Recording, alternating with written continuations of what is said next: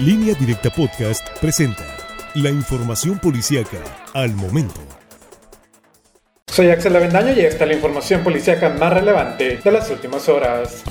El cuerpo sin vida de una persona que hasta el momento se encuentra sin identificar fue localizado la tarde de este miércoles en el interior de un arroyo que se encuentra junto al puente que comunica al Pijibac al sur de la ciudad de Culiacán. La víctima era un hombre de entre 35 y 40 años de edad. El reporte se registró poco antes de las 6 de la tarde y minutos después las autoridades confirmaron la denuncia al encontrar el cuerpo del desconocido en el fondo de un arroyo que atraviesa dicho puente, el cual está tapado con una tarima negra de plástico y basura, pero hasta el momento no se han confirmado las causas de su fallecimiento fallecimiento por caer al vacío sobre un camino que comunica del poblado de Soyatita hacia la comunidad de Vaca Coragua en el municipio de Badiraguato. Un hombre falleció la noche de este miércoles debido a las lesiones que sufrió. El occiso fue identificado como Eleodoro de 50 años con domicilio en la sindicatura de San José del Llano. Policías municipales recibieron el reporte sobre un hombre que se encontraba herido al caer desde un poste de la Comisión Federal de Electricidad ubicado en el camino antes citado y se movilizaron al lugar. Al momento en que arribaron se percataron de que ya había fallecido y solicitaron solicitaron la presencia de personal de la autoridad investigadora.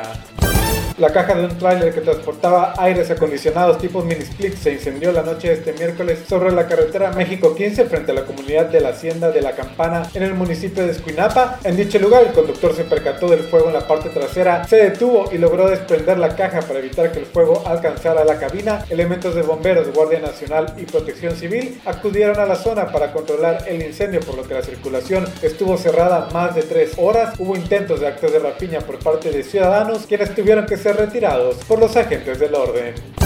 Un trabajador de la construcción resultó con quemaduras de segundo grado en el cuerpo tras sufrir una descarga eléctrica al tocar de manera accidental unos cables de alta tensión cuando instalaba un equipo de aire acondicionado en la azotea de una casa de la colonia El Vallado en Culiacán. Las autoridades informaron que el lesionado se llama José Felipe de 51 años y trabaja de manera independiente instalando aires acondicionados y realizando trabajos para la construcción. Tras recibir la descarga, el hombre quedó semi inconsciente y posteriormente fue estabilizado y llevado a un hospital para ser atendido médicamente. Más información en línea directa portal.com